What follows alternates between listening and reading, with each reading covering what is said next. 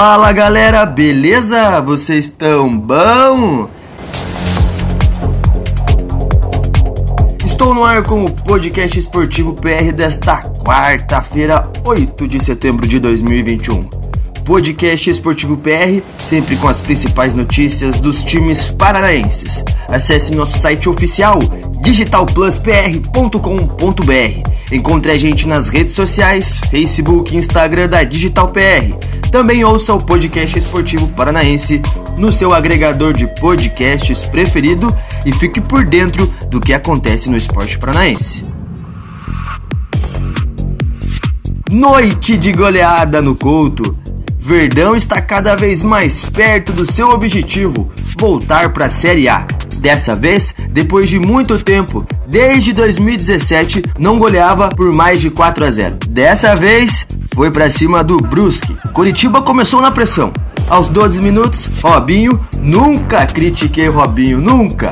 Ele dominou, fintou e cruzou na cabeça de Igor Paixão. A bola ainda bateu na trave antes de entrar. 1 a 0. Igor Paixão! Livre para tocar de cabeça.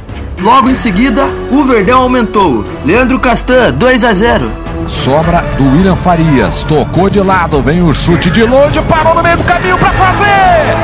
Gol!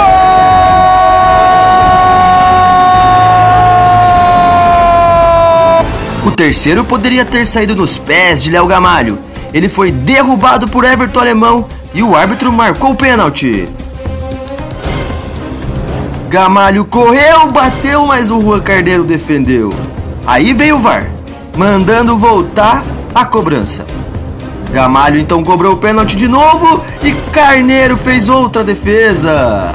O Léo Gamalho bateu, Juan Carneiro sensacional. No segundo tempo, o Gamalho tomou um puxão de orelha do treinador e voltou com fome de gol. Logo no começo, aos 4 minutos, uma bola lançada no vazio para Natanael, que cruzou na área, para o Matador, que dominou e fuzilou a meta dos catarinenses. 3 a 0. Matador, artilheiro é isso aí, matador é isso aí. Léo Gamalho perdeu dois pênaltis, mas aí dentro da pequena área ele não perdoa, ajeita a bola na perna direita. Para finalizar, Matheus Salles, outro que se mostrou focado, fazendo uma bela partida. Ele invadiu a área e chutou. O goleiro Rua soltou nos pés dele, que fez o quarto. De novo, Salles marcando. Ele e o zagueiro Castan já tinham marcado no jogo passado contra o Londrina. Ele bate pro gol, a defesa do goleiro volta, Matheus Salles finaliza, a bola entra, tá lá dentro do gol. Mais líder do que nunca, o Verdão abriu 5 pontos de vantagem na ponta da tabela e tem 8 pontos acima do quinto colocado. O Coxa recebe na próxima rodada o Vila Nova, dia 17, às 19 horas, no Alto de Tantas Glórias.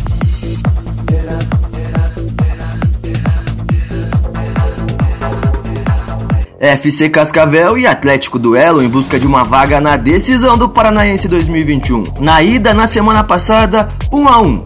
O jogo de volta da semifinal está marcado para as 15h20 desta quarta-feira, lá no Olímpico Regional. O classificado de FC Cascavel e Atlético Paranaense pega o Londrina na final, ainda sem previsão de datas. O gol fora de casa não é critério de desempate, então qualquer empate nesta quarta, de 0 a 0, 1 a 1 ou 2 a 2, leva a disputa direto para os pênaltis. Quem vencer, claro, avança. O FC Cascavel tem apenas 11 jogadores à disposição. São 15 desfalques entre suspensos, machucados e não inscritos, e também diagnosticados com a Covid-19. Até por isso, o clube tentou adiar a partida pela Federação Paranaense através do STJD Paraná e até lá no Superior Tribunal de Justiça Desportiva, o STJD, e o jogo, porém, deve ocorrer normalmente e ninguém atendeu ao pedido do FC Cascavel. O Atlético não terá nomes como Santos e Abner e Terans, mas são 23 convocados, entre eles os titulares Marcinho, que vem jogando mal, que precisa melhorar, Pedro Henrique, Thiago Heleno, que jogou fino da bola contra o esporte, Richard, Christian e Nicão. A ideia inicial era poupá-los, mas a comissão técnica mudou de ideia após o 1 a 1 na partida anterior, lá na semana passada contra o Cascavel. Nesse cenário, o técnico Antônio Oliveira deve escalar um time misto nesta quarta. O técnico Matheus Costa colocará os próximos cinco jogos como decisivos para o futuro do Fantasma na Série B. Para o treinador, a sequência pode definir se o Fantasma brigará pelo acesso ou não. Com duas derrotas seguidas, o Operário entra na 23ª rodada em décimo na classificação, com 32 pontos, 6 abaixo do G4 e 9 acima da zona de rebaixamento.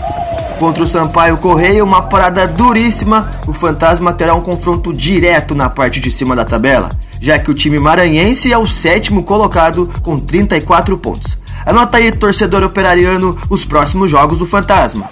Sampaio Correia no sábado, Cruzeiro na quinta, dia 16, lá no Mineirão, a Ponte Preta em casa no dia 21, às 9h30, o Confiança fora de casa no dia 24, numa sexta, lá no Batistão, e enfrenta o Vila Nova no dia 28, lá no Estádio Oba.